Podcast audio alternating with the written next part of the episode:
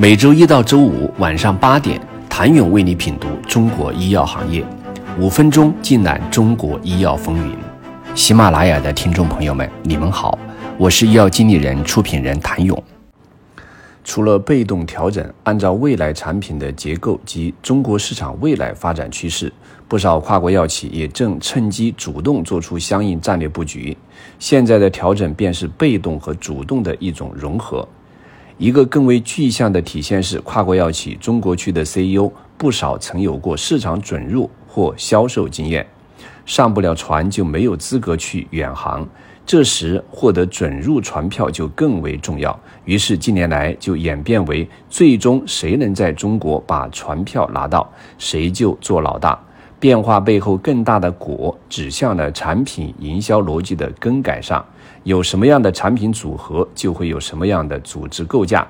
正如早年间，一业内人士曾对医药经理人谈及，跨国药企在华开展构架调整时，对企业自身的首要考量是其在中国市场上市的产品组合以及所面对的治疗领域。产品布局变动直接决定组织结构的调整。对于一个成熟产品，经营管理策略较为成熟。老产品或因带量采购的实施和仿制品的冲击而不再盈利，因此企业需将精力转向新产品，并优化资源分配。阿斯利康、罗氏等跨国药企针对中国市场变化进行产品线的合并策略，同样可以印证。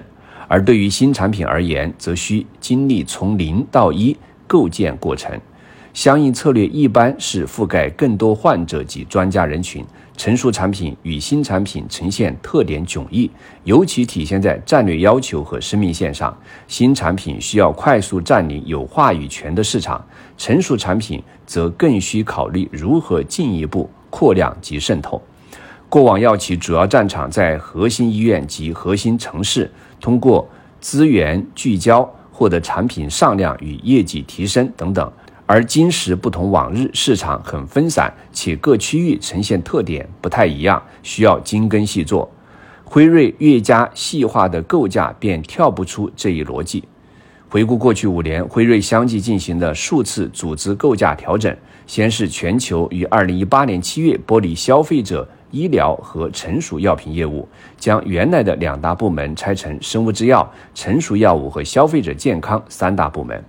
二零一九年，辉瑞全球组织构架正式分为生物制药、普强、消费者健康药物三大业务集团。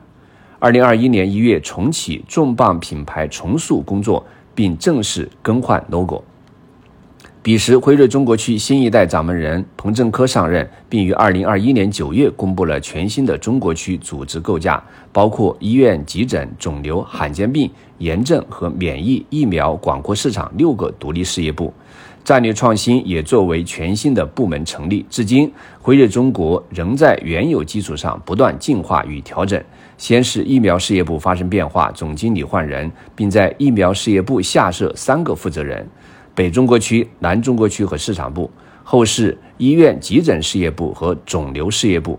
医院急诊事业部分为基石产品业务线和创新产品业务线，其中创新产品线销售团队负责人被拆为南北两区，分别设有市场团队。肿瘤条线则拆得更细，不只有南北区之分，还包括疾病领域之分。从营销效率分析来看，现在已经由过往以产品为中心转变为以患者为中心。此举实际上是以治疗领域或产品特性再次细分市场，划小经营单位。当划小单位后，每一事业部的负责人拥有独立权，把一个部门变成了一个可以运作的小公司，目标更清晰，且拥有更多决策权，继而快速反馈在市场表现上。实际上，企业内部组织构架调整时有发生，但跨国药企如此密集的在此时调整背后究竟是何原因？请您十月九号接着收听。感谢您的收听，祝各位听友双节快乐！我们十月九号不听不散。